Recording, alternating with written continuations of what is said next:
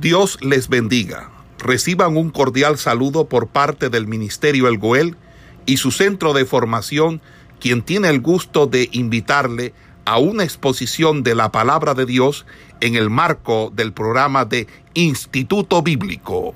Continuar eh, donde habíamos quedado eh, la vez pasada, estábamos estudiando el libro de Proverbios Sabemos que es un libro que ha sido maravilloso porque a través de él eh, Dios nos enseña no solamente acerca de la sabiduría, acerca del el temor que nosotros debemos de tener hacia Él, sino que también nos da consejos para el comportamiento que nosotros debemos de tener delante de Él.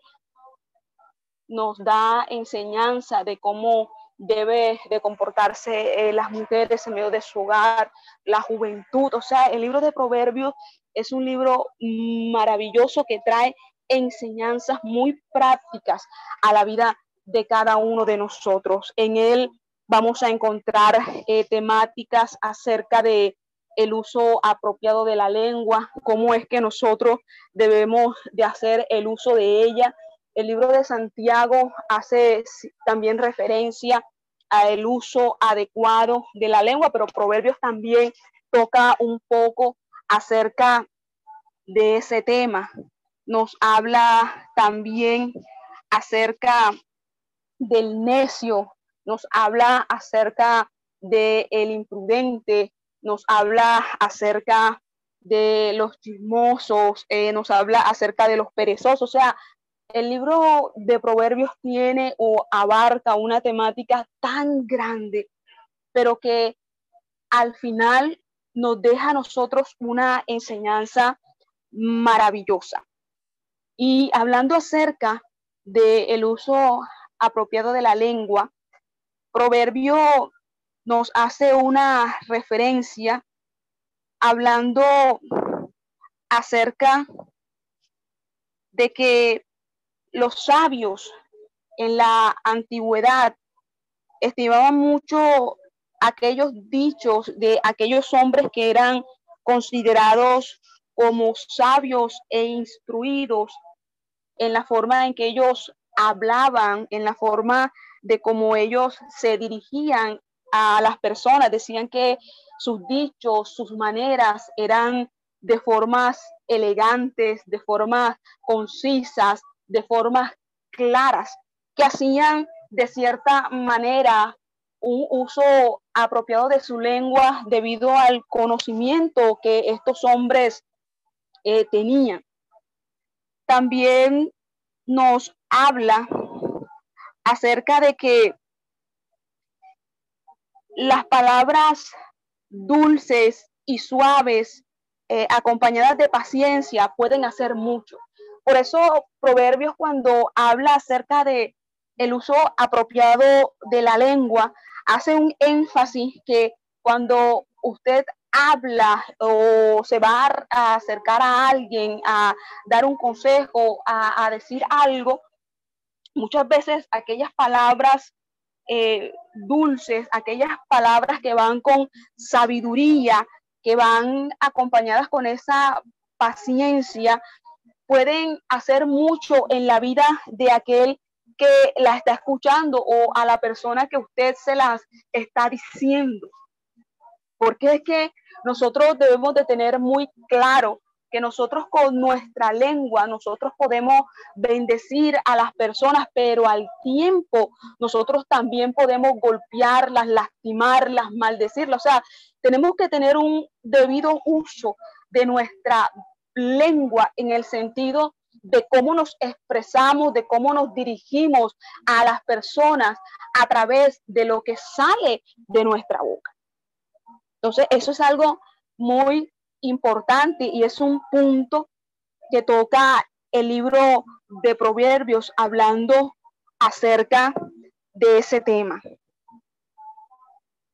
También nos vamos a encontrar que el libro de Proverbios usa también personajes para explicar o dar a entender muchos de sus pasajes. Mire, el, el proverbista emplea imágenes que hacen descripciones de las personas que son, hablando de las personas que son perezosas, hace descripciones de las personas que son entrometidas, hace descripciones de las personas que son chismosas, de las personas que son lisonjeras, eh, hace descripciones de las personas que son necias. O sea, el libro de Proverbios también utiliza muchos personajes que nosotros encontramos en el libro de Proverbios para darnos una descripción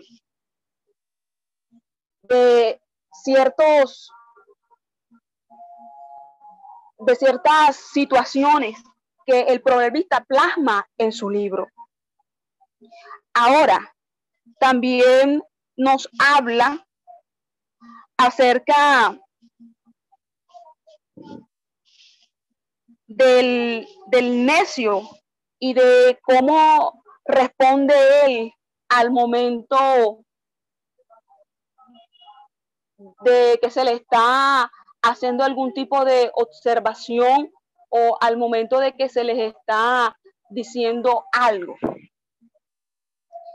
Por lo menos,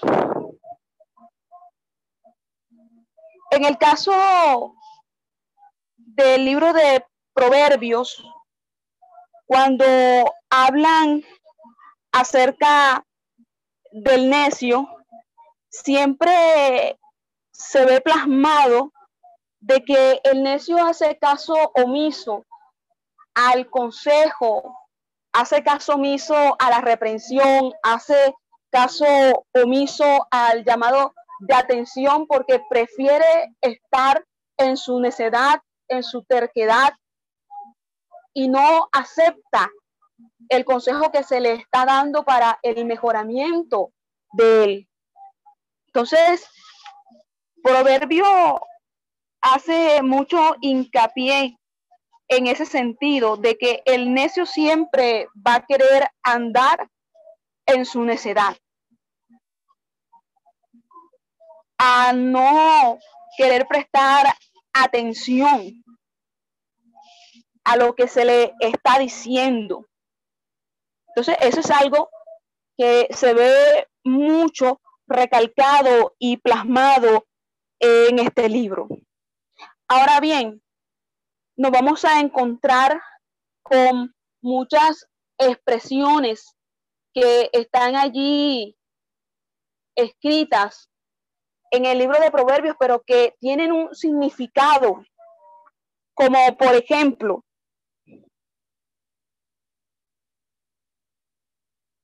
¿a quién, a quién de madrugada bendice en alta voz?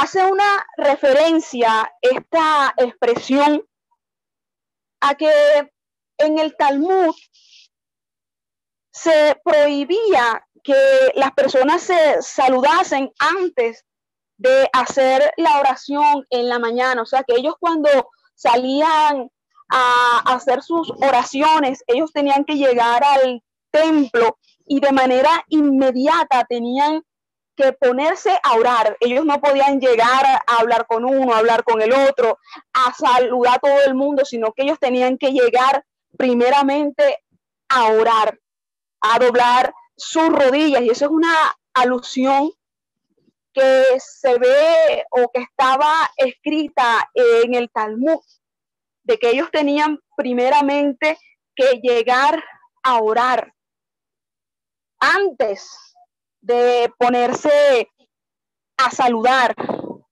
a orar en alta voz. Entonces, también vamos a, encontrar otra expresión allí en el libro de, Proverbios, cuando dice que el que oculta sus pecados eh, no prosperará. Hablando el proverbista como también habla el libro de los Salmos, la necesidad de reconocer y de confesar los pecados. Porque es que todo aquel que confiesa alcanza la misericordia del Señor.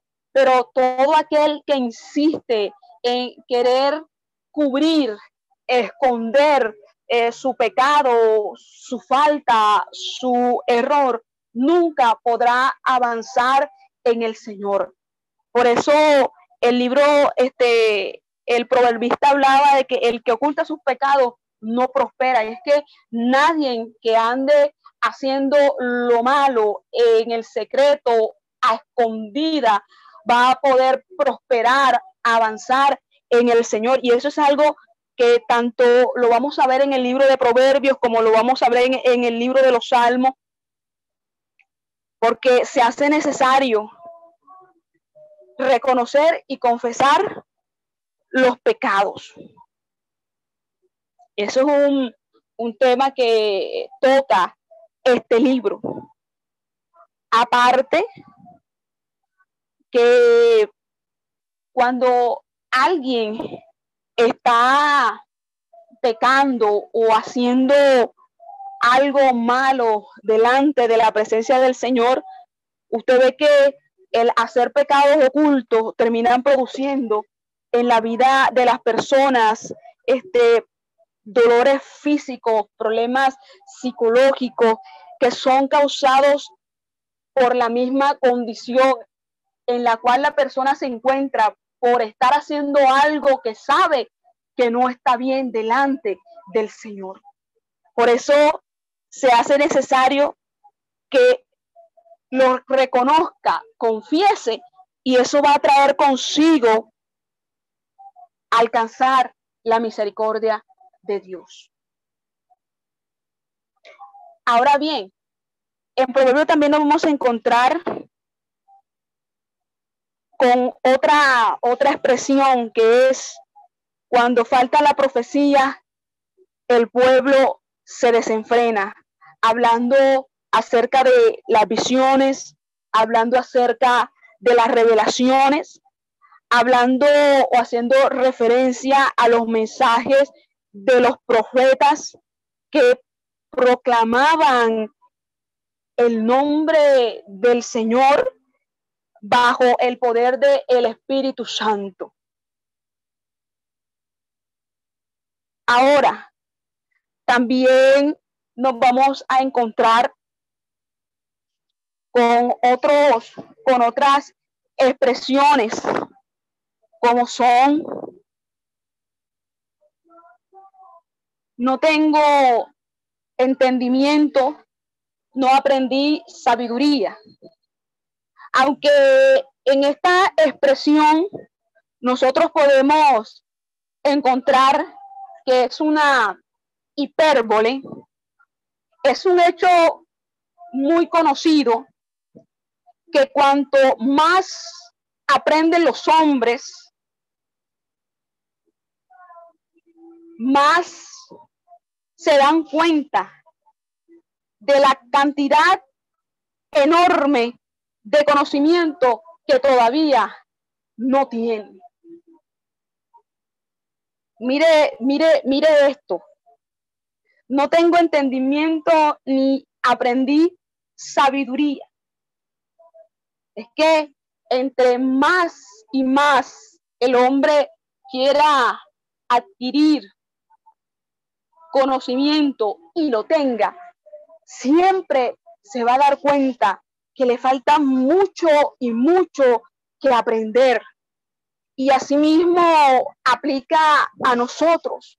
Nosotros podemos tener muchos años de servicio en Dios, podemos conocer las escrituras desde Génesis hasta Apocalipsis, pero nosotros siempre vamos a necesitar aprender más y más y más del Señor. Porque todo no lo sabemos. Hay muchas cosas que todavía Dios nos tiene que enseñar. Y por eso siempre debemos de estar abiertos y dispuestos a aprender del Señor. Porque todo no nos lo sabemos. Todavía nos falta mucho camino que recorrer, todavía nos faltan muchas cosas que aprender de Dios en nuestra vida. Entonces, eso es muy importante, que siempre estemos abiertos a la enseñanza, a la instrucción que Dios tiene para nosotros. No importa el tiempo que nosotros llevemos en Dios, no importa el ministerio que estemos desempeñando, siempre Dios tendrá algo que enseñarnos a nosotros. Y eso es muy importante. ¿Qué otra cosa o otra expresión vamos a encontrar en el libro de Proverbios? No me des pobreza ni riqueza. Mire, mire esta expresión, no me des pobreza ni riqueza. Mire algo. Moisés había hablado acerca de que Israel olvidaría a Dios cuando estuviese en la abundancia de alimentos, cuando estuviese en abundancia de ganados, cuando estuviera en una mejor condición. Y fue cierto, porque Israel siempre se olvidaba de Dios, le daba la espalda, endurecía su corazón y siempre estaba alejado del Señor. Pero esto nos sirve a nosotros para que en estos tiempos no nos olvidemos de Dios en ningún momento de nuestra vida. Porque en todo nosotros hemos sido enseñados en Dios para alabarle, para servirle en la escasez, en la abundancia, en todo tiempo. La alabanza de Dios estará en nuestros labios. No me des pobreza ni riqueza. Nosotros no nos podemos olvidar de Dios cuando Dios nos bendice. No nos podemos olvidar de Dios cuando Él nos prospera, cuando Él nos bendice en gran manera. Al contrario, entre más Dios bendice nuestra vida, más agradecidos estamos con el Señor por lo que nos ha dado, por lo que Él ha hecho y sigue haciendo en nuestra vida. Entonces, las bendiciones de Dios no pueden hacer que nosotros nos olvidemos del Dios que nos rescató, que nos lavó, que nos limpió con su preciosa sangre. Y eso es algo que el Proverbios habla, no me des pobreza ni riqueza. Nos, nos hace una advertencia de que nosotros debemos de tener mucho cuidado cuando Dios bendice nuestra vida, para que nuestro corazón no se dañe, para que nuestro corazón no se llene de orgullo, para que nuestro corazón no se llene de altivez a causa de las bendiciones que nosotros estamos recibiendo del Señor. De hecho, el apóstol Pablo aconseja y nos da un consejo que es muy sabio. Teniendo sustento y abrigo, estamos satisfechos. Es que nosotros debemos de estar gozosos con todo lo que Dios nos da. Debemos de estar agradecidos con Él por el techo, por el alimento, por el calzado, por la ropa, por su provisión, por su sustento, sea mucho, sea poco. Tenemos que estar agradecidos con Dios porque Él ha sido bueno con nosotros. Entonces, eso es muy importante y eso es un tema que abarca este libro tan precioso. ¿Qué otra,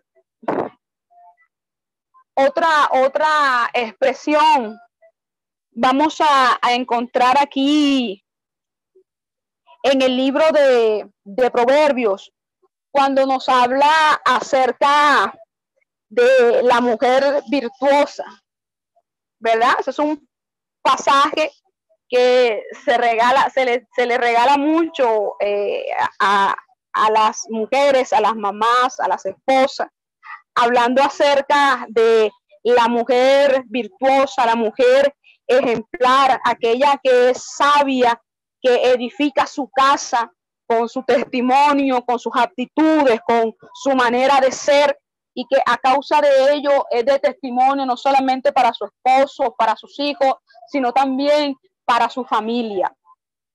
Hablando acerca de el elogio a la mujer ejemplar, hablando del capítulo 31, cuando hablan acerca de la mujer virtuosa. Ese es un pasaje bien precioso, un pasaje bien hermoso. Cuando hablan acerca de esta mujer y la descripción que hacen de ella, que es como piedras preciosas, que haya el bien, alcanza el favor de Jehová. Mire qué, qué cosa tan, tan preciosa. Este capítulo de Proverbios es un poema, es un acróstico que hablan acerca de esa esposa virtuosa con un carácter ejemplar sea que Proverbios describe a una mujer que con su responsabilidad, que es una que hace una descripción de una mujer que es responsable, hace que es una una mujer laboriosa, que es una mujer capaz, que es una mujer confiable, que es una mujer de familia, de hogar, que respeta a su esposo. O sea, es una descripción de esa mujer virtuosa que tiene el temor de Jehová, su sabiduría. Entonces, Proverbio es un libro que abarca o tiene una temática que toca muchos puntos, muchos eh, temas que sirven para los niños, que sirven para los jóvenes, que sirven para los adultos, que sirven para los esposos. Es un libro que trae consejos para todo el mundo, que trae consejos para todo momento, para toda circunstancia, para toda situación. El libro de Proverbios es aplicable para cada uno de nosotros. Porque toca todo, abarca todo. Ahora bien, en él vamos a, encontrar temas que son muy importantes. Los proverbios contienen instrucciones sobre temas para guiar en la vida diaria. Hay algunas enseñanzas en este libro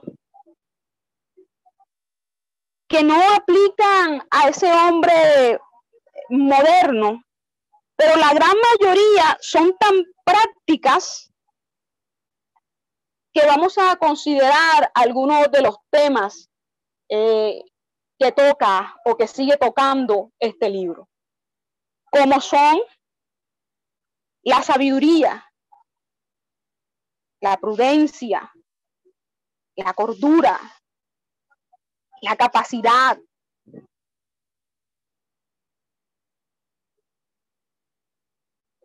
Hablar acerca de del insensato, del ingenuo, del necio, del escarnecedor, del perezoso,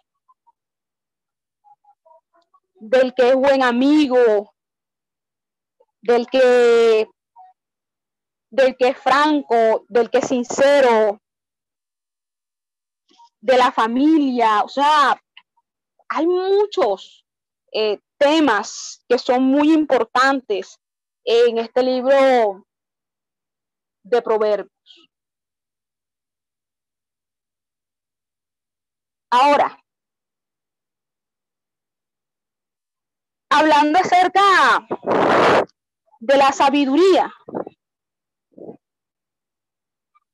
al introducirnos a este concepto o el concepto de la sabiduría, el escritor o el proverbista emplea varios términos que pueden ayudarnos a definir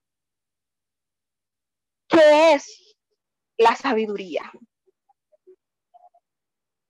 Podemos hacer una traducción que la sabiduría es una instrucción, una disciplina, era una traducción que hacían los antiguos, que podía ser instrucción, disciplina, y que este vocablo muy a menudo era usado para disciplinar. Esa es una traducción pues que hacían eh, los antiguos hablando un poco acerca de lo que era la sabiduría. Ahora, la sabiduría abarca otros puntos que conlleva el tener o decir que uno es una persona sabia y entendida. Habla acerca de que la persona sabia es una persona que es prudente. Y se preguntará de pronto, ¿y prudente eh, por qué? Pues sí, la persona que es sabia es una persona que es prudente. ¿Qué es una persona que es prudente? Es una persona que es entendida, es una persona que discierne eh, las cosas, las situaciones, discierne a las personas. Y relacionado mucho la sabiduría con la prudencia.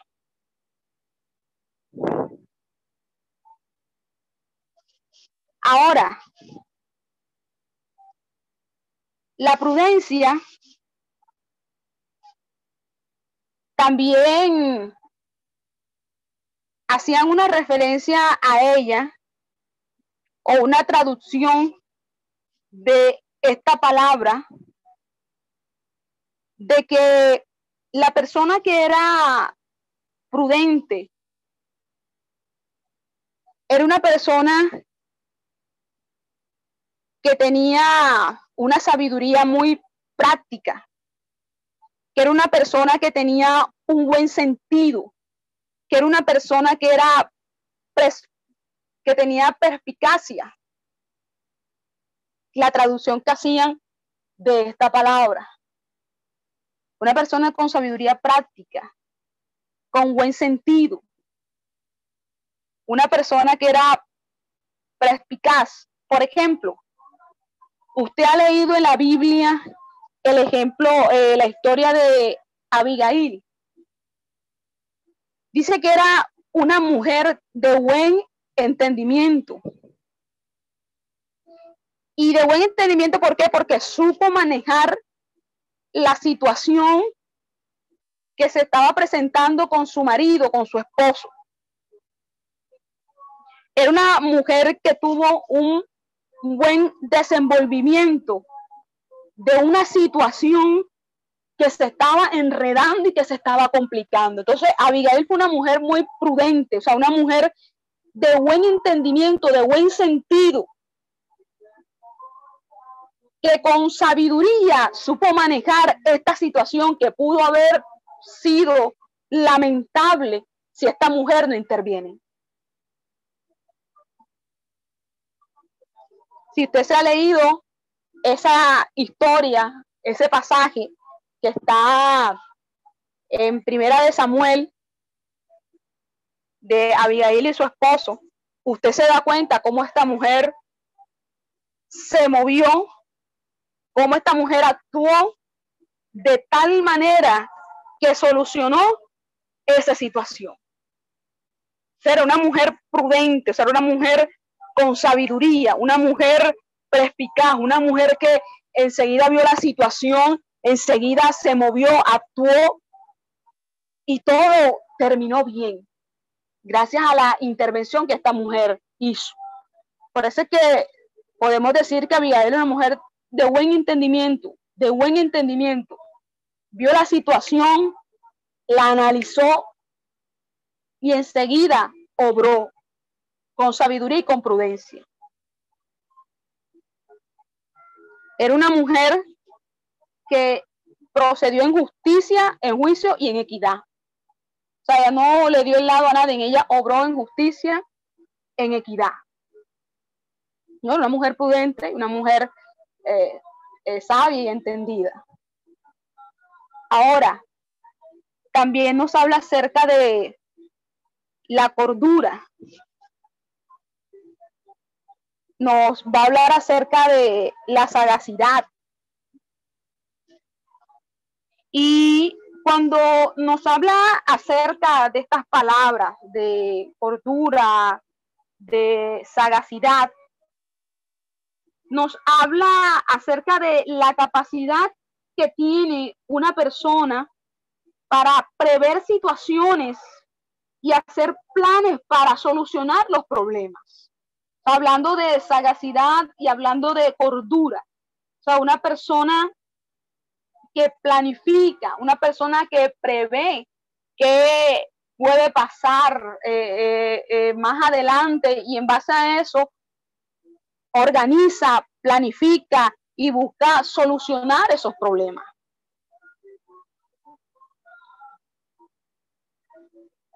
Claro que esto es algo que usted puede usar tanto para el bien como para el mal, hablando de la sagacidad y hablando de la cordura.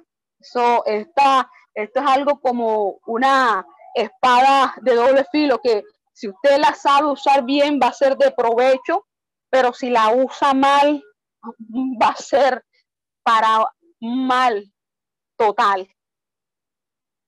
Por ejemplo, cuando nosotros leemos en Génesis, eh, en el capítulo 3, cuando se describe, o sea, hace una descripción de la serpiente como la más astuta, eh, como la más sagaz de todos los animales del campo. Usted sabe esa descripción que hacen eh, de ella en el libro de Génesis. Pero cuando el libro de Proverbios habla o nos hace una referencia de estas palabras, el proverbista lo apunta hacia fines morales, porque la descripción que se hace del libro de Génesis, hablando acerca de la astucia y de la sagacidad, sabemos que fue para hacer mal y para hacer un daño impresionante, pero Proverbios, cuando habla acerca de la sagacidad y de la cordura, está haciendo una proyección o está haciendo una indicación apuntando hacia la parte moral, la parte ética de las personas. Hablando de aquellos que se organizan, que planifican y que buscan siempre solucionar los problemas, alguien que prevé, alguien que siempre está proyectando hacia, hacia adelante. Prever, prever, prever. Alguien que prevé las situaciones. Uno siempre mira, uno siempre tiene como un, plan B en el sentido de prever si de pronto algo no sale bien o no sale como uno eh, lo ha trazado o como lo tiene organizado, uno siempre está preveyendo las situaciones de qué puede pasar, de qué puede suceder, si yo hago esto, si hago lo otro, cómo podría yo solucionar esto si se presenta, cómo podría yo actuar eh, a esta situación si se presenta. O sea, eso es lo que hace mención el libro de Proverbios hablando de la persona que es sagaz, de la persona que maneja cordura. En ese sentido, claro está. Ahora, Proverbio también eh, asociando o hablando de la sabiduría, pues también nos habla acerca de, del saber, de la capacidad. El saber, nosotros podemos eh, relacionarlo con el conocimiento y la capacidad nosotros podemos relacionarlo con el aprendizaje, saber, capacidad, conocimiento, aprendizaje. Mire, estas palabras no enfatizan tanto hablando de tener grandes conocimientos, no. El saber y la capacidad, hablando del conocimiento y el aprendizaje, hace más énfasis en el conocimiento de la verdad y de Dios mismo. No hacen un énfasis en qué tan grande es el conocimiento que yo puedo tener, no. Estas palabras hacen más énfasis en el conocimiento de la verdad y en el conocimiento de Dios mismo. Ese es el énfasis que hace Proverbios cuando nos habla acerca del saber y la capacidad, haciendo una relación a lo sabiduría, conocimiento y aprendizaje. Conocimiento, aprendizaje, saber, capacidad. Porque es que el conocimiento y el aprendizaje que nosotros debemos de tener es en Dios, en su palabra y en su verdad. Ese es el conocimiento más grande, ese es el conocimiento más poderoso que nosotros podemos tener. Y ese es el énfasis que se le da a estas palabras. La sabiduría en general se refiere a la capacidad de entender las enseñanzas que nos trae el libro de Proverbios. Y no solamente de entenderlas, sino de ponerlas en prácticas en toda nuestra vida, porque es que ese es el sentido del tener el conocimiento de las palabras, de la palabra de Dios. Que ellas puedan ser puestas por obras en nuestra vida. Ese es el conocimiento, ese es el verdadero conocimiento, la verdadera sabiduría y a la cual apuntamos nosotros, a que, que nosotros aprendemos en Dios y leemos su palabra para ponerla por obra en nosotros mismos. Que no sea un conocimiento muerto, que no sea algo que está allí y que nosotros aprendimos por aprender, no. El proverbista nos da un consejo y es que la sabiduría, lo que se refiere es que nosotros no solamente aprendamos o entendamos las enseñanzas que se nos son transmitidas a través de su palabra, sino que la pongamos por obra en nuestra vida. Esa es la verdadera sabiduría. Ponerlas en práctica en toda nuestra vida. En las relaciones con nuestra familia, en nuestro hogar, en nuestro trabajo. Que la pongamos por obra en nuestras actitudes, en nuestras reacciones, en nuestras decisiones, en nuestros pensamientos, o sea, prácticamente en todo nosotros tenemos que poner en práctica la palabra de Dios. Esa es la verdadera sabiduría. No que tanto conocimiento tenga usted. Y no le estoy diciendo con esto que sea malo, porque es bueno tener conocimiento. Pero que el fin de ello no sea para vanagloriarnos, para enaltecernos, para querer mirar a las demás personas por encima del hombro, porque nosotros sabemos, no, el fin de que nosotros tengamos conocimiento es que ese conocimiento que nosotros tenemos podamos ponerlo por obra en nuestra vida y que se vea reflejado en nosotros. Esa es la verdadera sabiduría. Y a eso es lo que Dios nos quiere llevar a cada uno de nosotros. Que se vea reflejado en toda nuestra manera de vivir, que se vea reflejada en nuestra casa, en nuestro trabajo, donde estudiamos, que se vea reflejado en nuestras actitudes, en nuestras acciones, que se vea reflejado en absolutamente todo lo que nosotros hacemos. Esa es la verdadera sabiduría que Dios quiere que nosotros tengamos. Entonces, mire qué, qué hermoso es el tener o querer sabiduría de parte de Dios. Ahora, Proverbios también nos habla acerca de cómo obtener la sabiduría, ¿verdad? El que esté falto de ella, pídala y yo la daré de manera abundante. ¿Cómo obtener la sabiduría? ¿Cómo? ¿cómo, ¿Cómo podemos nosotros obtener esa sabiduría? Mire esto que nos habla el libro de Proverbios. El proverbista o el escritor invita a todo el mundo a pedir a Dios sabiduría.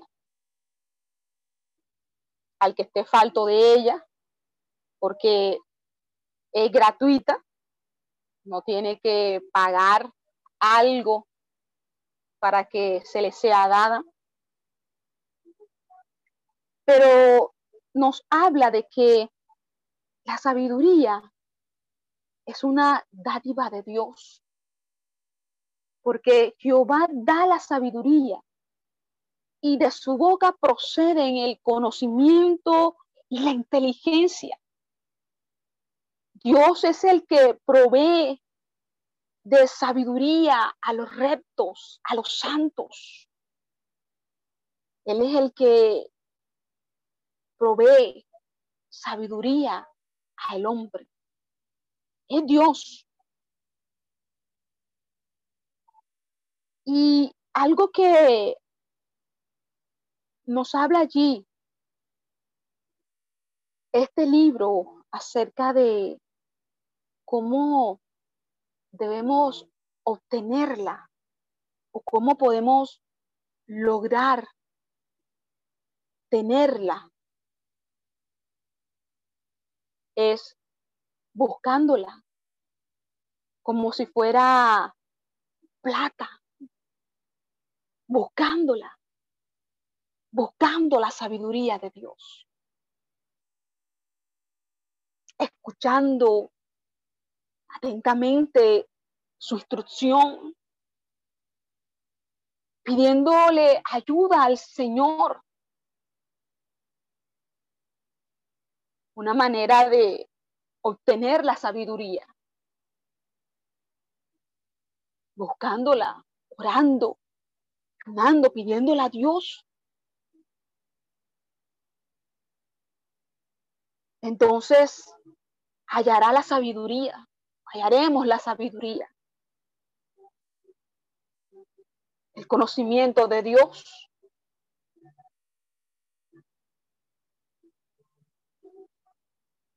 Busca la sabiduría de Dios, pídesela a Él.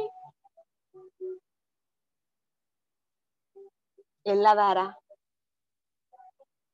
Entonces, mire qué, qué relación de palabras hace el proverbista para dar una ilustración acerca de lo que es la sabiduría, la prudencia, la cordura, la sagacidad, el saber, la capacidad. Palabras que van entrelazadas unas con otras para llegar a la conclusión de lo que es tener sabiduría de Dios. Un conjunto de palabras con diferentes definiciones, pero que en común tienen una, que es sabiduría. Ahora bien, el primer paso para encontrar la sabiduría es la conversión, el apartarse del mal, porque algo que recalca el proverbista es que el principio de la sabiduría es el temor a Jehová. Hay que apartarse del mal, hay que convertirse verdaderamente al Señor, es aborrecer el mal, es aborrecer la soberbia, es aborrecer la arrogancia, es dejar el mal camino. Todo eso son pasos que nosotros vamos dando para encontrar, obtener la sabiduría de Dios. Apartarse de todo aquello que no le agrada a Dios. Renunciar a toda nuestra mm, vieja manera de vivir. El consagrarnos completamente para Dios, el guardarnos para Él en todo, el arrancar de nuestro corazón todas aquellas cosas que al Señor no le agradan. Todo lo que está allí albergado, guardado, que lo único que hace es estorbar la obra que Dios quiere hacer en cada uno de nosotros. Por eso habla acerca de la soberbia, de la arrogancia, de la altivez, del orgullo, que son muchas, muchas veces cosas que están anidadas, guardadas en nuestro corazón y que nosotros muchas veces creemos que no están. Por eso se hace necesario que todos los días Dios escudriñe, examine nuestro corazón, porque engañoso es quien lo conocerá, solo Jehová de los ejércitos. Hay un versículo en el libro de los Salmos que dice de los errores ocultos, líbrame Señor, porque hay cosas que están allí guardadas en nuestro corazón y que nosotros creemos que no están y después se hacen manifiestas en nosotros. Por eso hay que quitar todo, todo, todo lo que estorba la obra de Dios en nuestra vida, por muy duro que sea, por muy doloroso que sea, si queremos dar los pasos para encontrar esa sabiduría, para que esa sabiduría de Dios esté sobre nuestra vida, tenemos que estar dispuestos a limpiarnos por completo para Dios. Entonces, esos son pasos que se van dando y se van dando de una forma paulatina en nosotros. Pero que estamos dispuestos a hacerlo para alcanzar la sabiduría de Dios en nosotros. Ahora bien, Proverbios también nos habla acerca del insensato, nos habla acerca de el ingenuo, nos habla acerca del necio, nos habla acerca del escarnecedor, nos habla acerca de el perezoso, nos habla acerca de el necio que es tosco. Estos son ciertos, eh, podemos llamarlos personajes que el proverbista hace mención y que los ejemplifica para traer una enseñanza a nosotros. Ahora, hablando acerca de el insensato. El insensato, mire esto. En Proverbios, escuche bien esto. El insensato y el sabio aparecen muy a menudo, y es que aparecen mucho en este libro de Proverbios, pero son personajes contrapuestos. ¿verdad?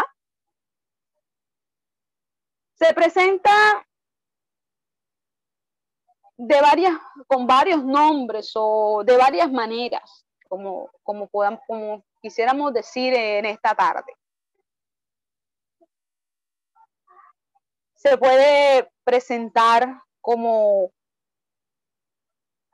una persona ingenua, una persona que es eh, dócil.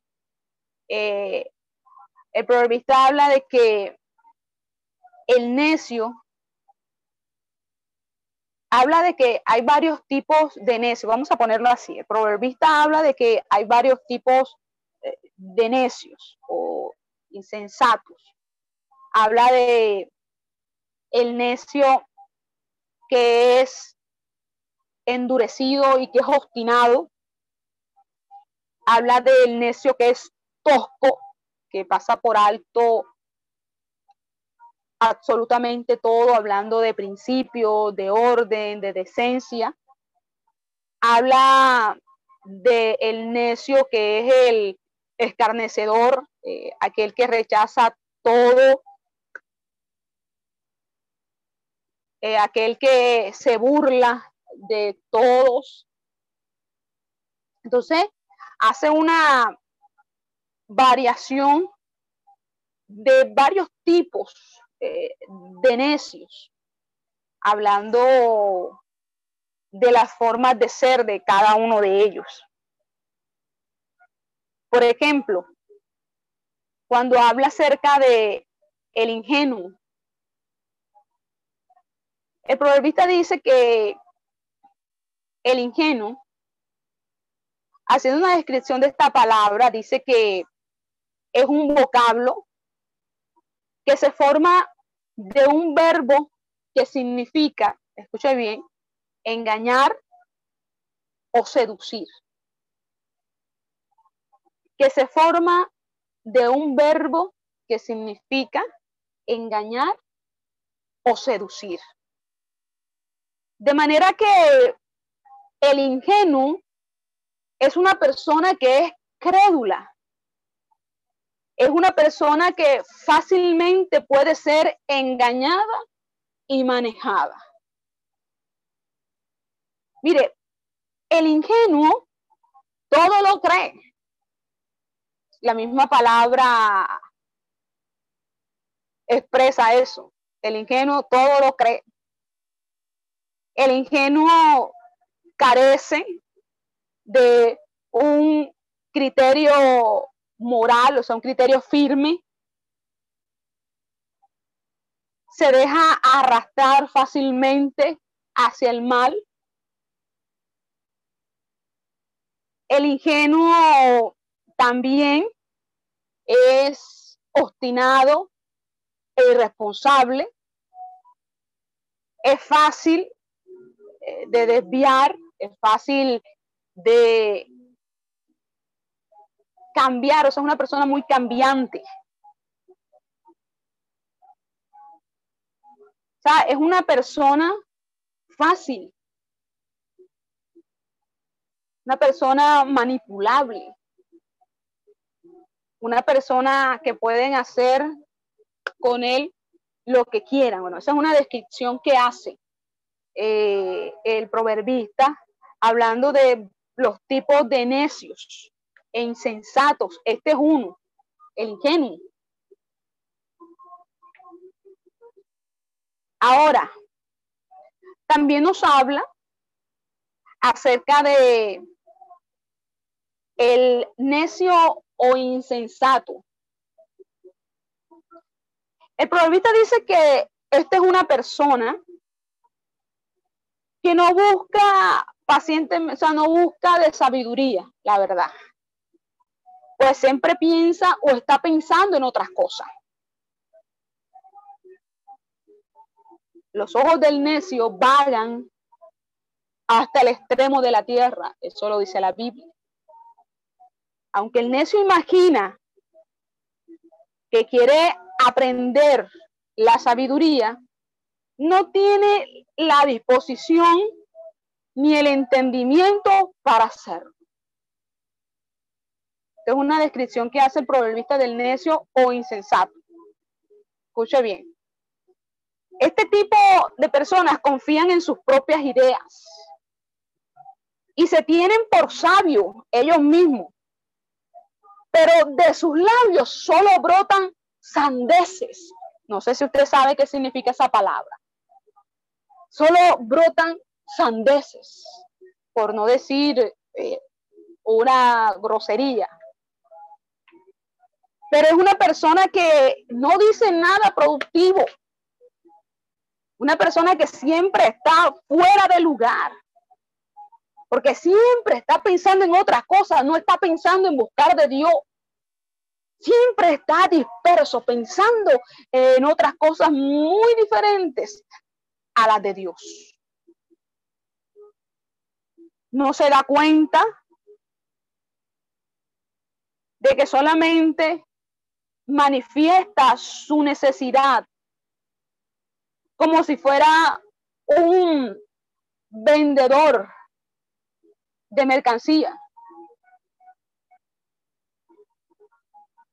O sea, este tipo de personas que describe el proverbista son personas que se encierran en ellos mismos de tal manera de que ellos siempre tienen la razón en todo y no aceptan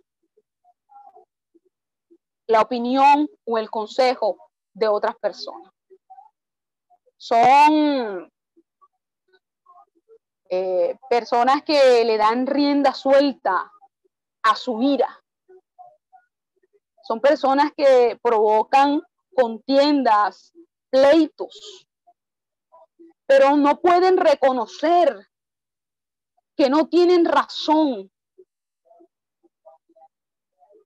y que no están dispuestos a aceptar la corrección. ¿Se está dando cuenta? O sea, están tan encerradas en sí mismos que no son capaces de reconocer que se han equivocado, no son capaces de reconocer que están haciendo las cosas mal, sino que ahí se enfrascan y se enfrascan y se enfrascan de tal manera de que no son capaces de reconocer que se equivocaron, que cometieron un error, que cometieron una equivocación, que las cosas como las están haciendo, las están haciendo mal, no son capaces de reconocer eso.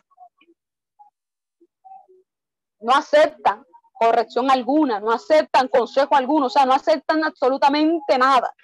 Este es un tipo de necio o insensato que, que describe el libro de Proverbios.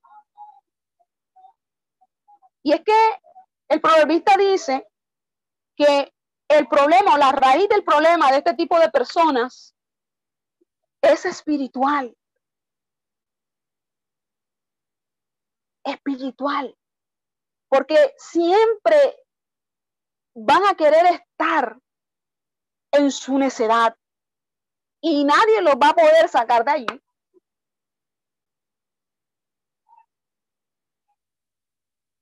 Entonces, ese es un problema bien, bien grande. Porque hay personas que definitivamente no se cierran de tal manera que no aceptan nada, ni ayuda, ni consejo, nada. Y ese es un tipo de personas que el proverbista describe allí.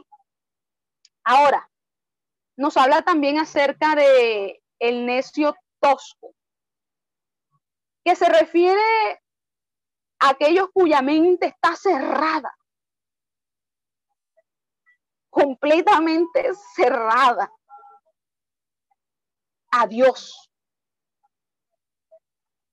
Por ejemplo, podemos colocar el ejemplo de Naval, hablando de un necio tosco. Ahorita hablábamos de Abigail y cómo esta mujer era de buen entendimiento y que supo eh, manejar una situación, era una mujer muy sabia. Ahora vamos a poner el ejemplo de su esposo, de su marido, que era totalmente contrario a ella. Porque Naval era un, era un hombre necio, y no solamente necio, sino tosco, una persona totalmente cerrada eh, de mente, que no entendía razones ni absolutamente nada y que estaba enfrascado en su punto de vista y en lo que él consideraba que era. Entonces, hablando de este tipo de personas, vamos a, a colocar el ejemplo de Naval. Se puede decir que, que Naval Era un hombre tan perverso que no hay quien pueda hablar o hablar bien de él. Porque es que no se puede hablar de él en el sentido de que él rechazó absolutamente el consejo que en ese momento le estaba dando su esposa, él no escuchaba razones, él no escuchaba absolutamente nada. No tenía ni siquiera el temor de Jehová, nada, nada, nada, nada, absolutamente nada. Y ese son el tipo de personas que se enfrascan en algo y no hay nadie, no hay poder humano que pueda hacerlos mover de lo que ellos piensan y de lo que ellos creen. Entonces, el proverbista hace una descripción de este tipo de necios, necio tosco. Ahora, también nos habla acerca del, de los escarnecedores o el escarnecedor. Mire que el daño que hace este tipo de personas es muy fuerte. Porque los escarnecedores son aquellos que se burlan de todos aquellos que practican eh, justicia, aquellos que tienen valores morales, espirituales. Los escarnecedores lo que hacen es ser burladores de este, de este tipo de personas.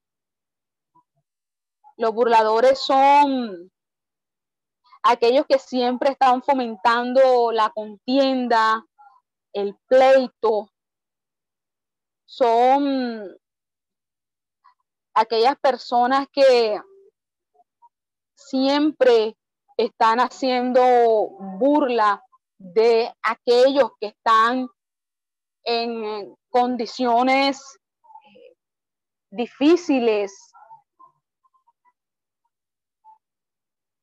Y aquí se hace una pequeña descripción de este tipo de personas. El escarnecedor resiste todo tipo de corrección. También no acepta corrección alguna. Y esa actitud que asume es la que impide que él pueda obtener sabiduría de Dios. Porque es que se cierra, así como el necio tosco, el escarnecedor es alguien que resiste, resiste, resiste toda corrección, llamado de atención.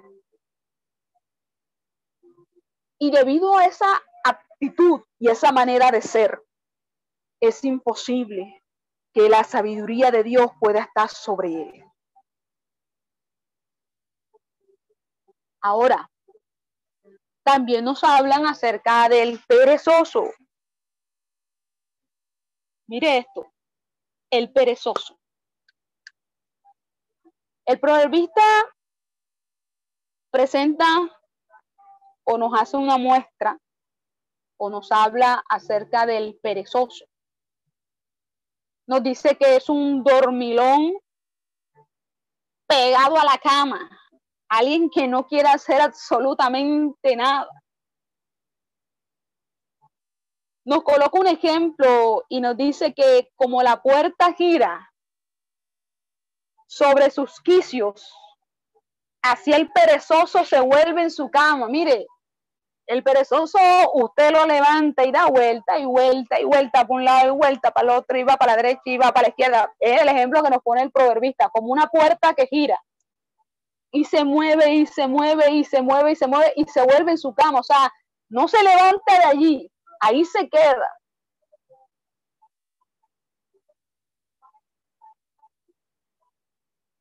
Se mueve, pero no desocupa su lugar, ahí sigue, echado en la cama. Se gira. Mire, mire qué ejemplo tan, tan, tan impresionante nos coloca el proverbista, que gira, o sea, que se mueve de un lado a lado, de un lado a lado, pero sigue en la misma posición en la cama, no se, no se baja de ahí. Y nos habla, nos coloca este ejemplo para hablarnos acerca del el perezoso, que es una persona que, que no le gusta salir a trabajar, que se dice a sí mismo, hay un león en el camino para no salir, para quedarse en casa, para quedarse en cama y no hacer absolutamente nada. Lo que él comienza a hacer no lo termina. Mire lo que dice el proverbista, perezoso. Lo que comienza no lo termina. El indolente ni aún asará lo que ha casado. Mira, hablando del perezoso. ¿Mm? Mire esa descripción tan puntual que hace el proverbista hablando acerca del perezoso. Nunca termina nada de lo que comienza, todo lo deja a media marcha, a medio camino, por la misma flojera que carga, no es capaz de terminar lo que comienza. Dice que la condición de su vida es como un set, como un cesto de espinas. Así le llega la miseria como un vagabundo y la pobreza como un hombre armado. Estos son proverbios.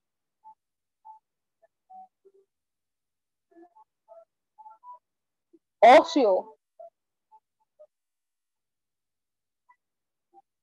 Mire, qué, qué ejemplos nos coloca el proverbista para hablar acerca del, del perezoso. Y es que la persona que es perezosa no, no tiene la sabiduría de Dios, no le da. De la misma pereza y la misma flojera que carga, no es capaz de buscarla. Sí. Mire, mire todas estas descripciones que, que nos hace eh, este libro de proverbios y que yo creo que nos sirven a nosotros como una enseñanza y como un aprendizaje. Ahora, también nos habla de del buen amigo. El buen amigo. que se refiere o, o hacía referencia al vecino o aquel con el que Israel tenía comunión. Pero, por otra parte, el proverbista reconoce que hay personas que son muy buenos amigos.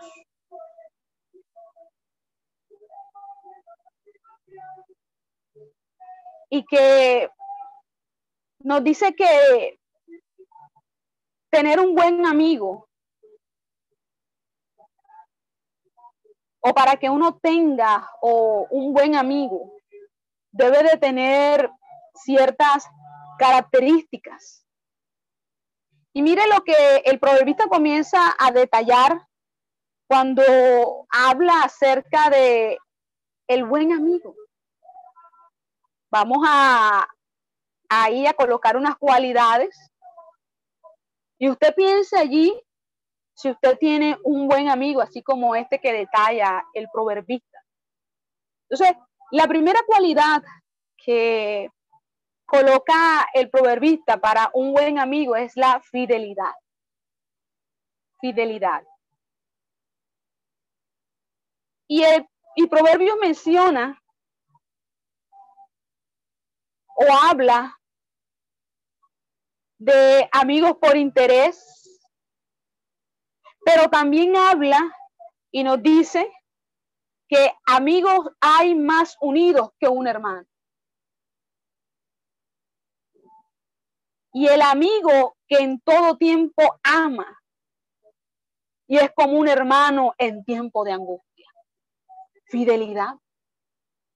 Para uno tener un buen amigo, tiene que ser una persona fiel a uno, una persona que uno sabe que no lo va a traicionar, una persona que es leal, que es sincero, que está a nuestro lado no por una remuneración o por un beneficio. Alguien con el cual uno sabe que puede contar en todo momento y en todo tiempo. Por eso el primer o la primera cualidad que resalta el proverbista es la fidelidad. Y eso sí es muy importante. Alguien que no está a su lado por un, ente, por un interés, por un beneficio económico, por un beneficio o un interés ministerial, porque va a sacar un provecho suyo, no. El buen amigo es fiel a usted en todo tiempo y en todo momento. Teniendo usted o no teniendo nada, el, el buen amigo está a su lado. Por eso esa es la primera cualidad que se recalca allí, fidelidad. Un buen amigo es una persona fiel a usted. alguien que usted sabe que no lo va a traicionar, que no le va a dar una puñalada trapera, no es alguien que está con usted siempre. Ahora, también nos dan otra cualidad y nos habla acerca de la franqueza y de la sinceridad. Mire esto, y todas estas van ligadas. Franqueza y sinceridad. Y aquí hay un, una expresión, una frase un, que dice, leales son las heridas que causa el que ama. El hombre que lisonjea a su prójimo le tiende una red delante de sus pasos. Una persona, un buen amigo es una persona que es franca y es una persona que es sincera. Franca y sincera. Una persona que es capaz de decirle a usted las cosas que no están bien. Un buen amigo ve que usted se va a caer y le advierte. Por eso la segunda cualidad que coloca es la franqueza y la sinceridad. Alguien que siempre le, le va a hablar con la verdad alguien que siempre le va a decir las cosas como son y que siempre lo va a hacer por su bien y porque lo ama y lo quiere en el Señor. La franqueza y la sinceridad.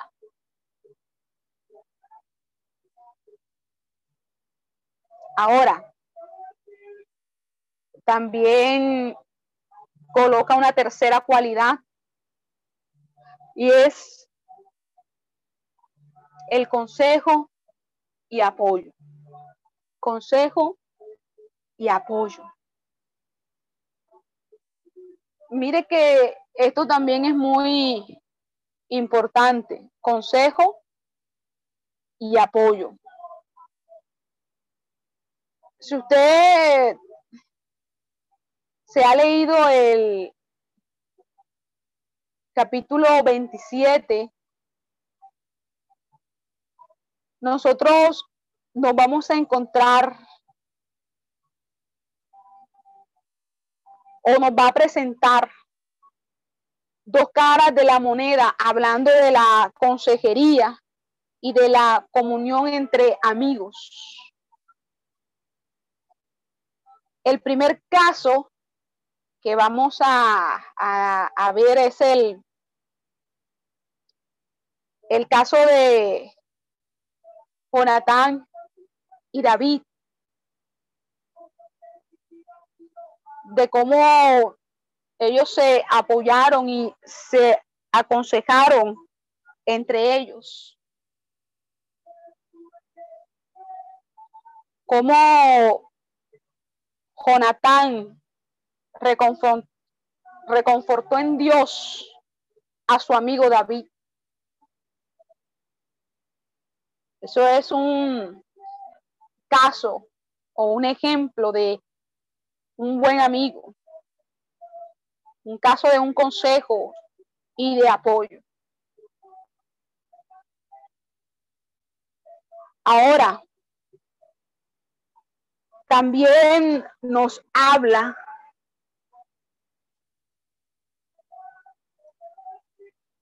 de que un buen amigo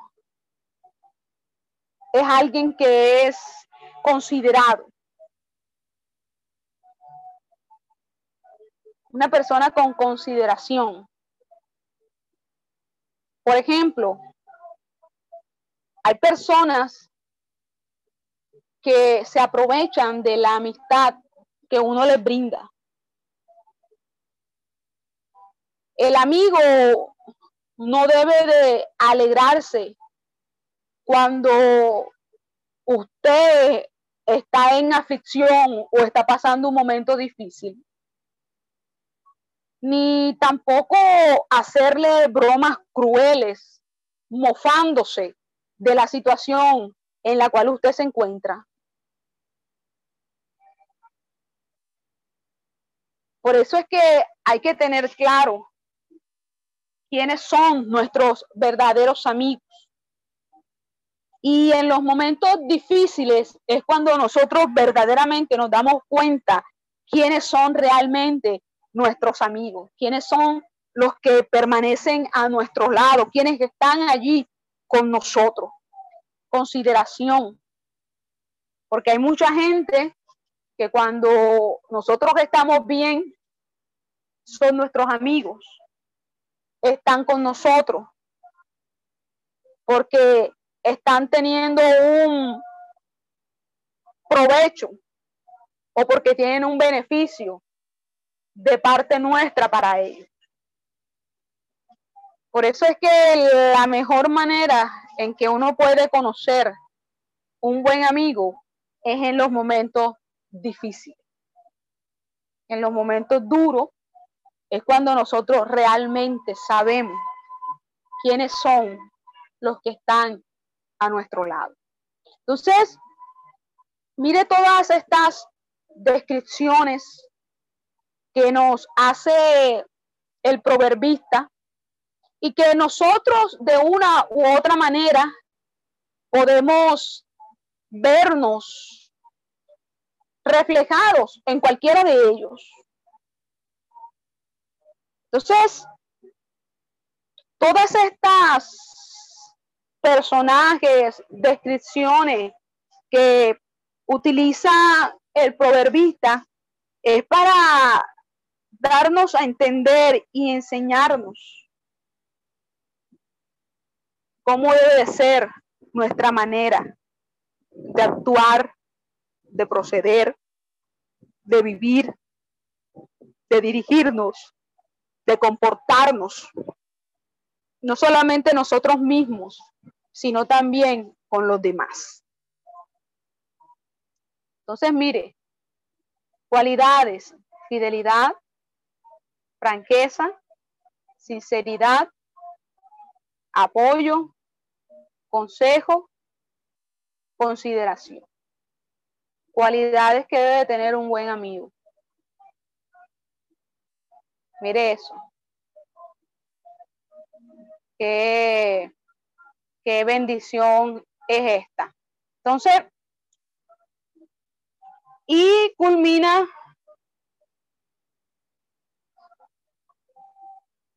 hablando acerca de la de la familia, del marido, de la esposa, de los padres, de los hijos. Mire, mire todo esto. O sea, como yo les decía al comienzo, Proverbios abarca absolutamente todos los temas. Entonces, nos va a hablar de la familia.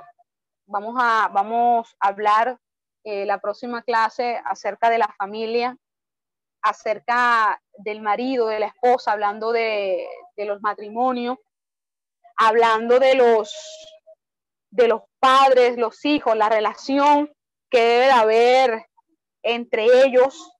Vamos a tocar también un poco acerca de la excelencia del dominio propio, ah, el control de la ira, el control eh, de manera general, aplicándola a las situaciones de la vida. Vamos a, tocar también allí un poco acerca otra vez nuevamente de la lengua y las palabras. Vamos a hablar allí también un poquito acerca del el poder de las palabras, el uso de la lengua, el valor de las riquezas. Vamos a hablar un poco de las riquezas, la pobreza y la caridad. O sea, vamos a abarcar todos estos, estos temas, pero eso lo vamos a trabajar eh, el, próximo, el próximo sábado, pero para que usted allí más o menos tenga eh, presente, porque vamos a tocar temas que van a abarcar eh, a la familia, a los hijos, a los esposos, vamos a, entrar un poquito más a la parte del uso de la lengua, las palabras, lo que es la, las responsabilidades, vamos a hablar un poquito de, las advertencias que hay en cuanto a la riqueza, o sea, vamos a, a gozarnos tremendamente el próximo sábado y con esos temas con, vamos a concluir el libro de Proverbios y nos vamos a adentrar al libro de Eclesiastés. Eh, con la ayuda de Dios vamos a esperar desarrollar esos temas para entonces ya entrar a trabajar el libro de Eclesiastés. Amén. Entonces, hasta, o hasta aquí vamos a dejar esta clase de libros poéticos eh, y lo que venimos trabajando del libro de Proverbios. Entonces... Esperamos que este estudio haya sido de bendición para su vida y ministerio. A Dios sea la gloria. Este es el Ministerio El Goel, vidas transformadas para cumplir el propósito de Dios.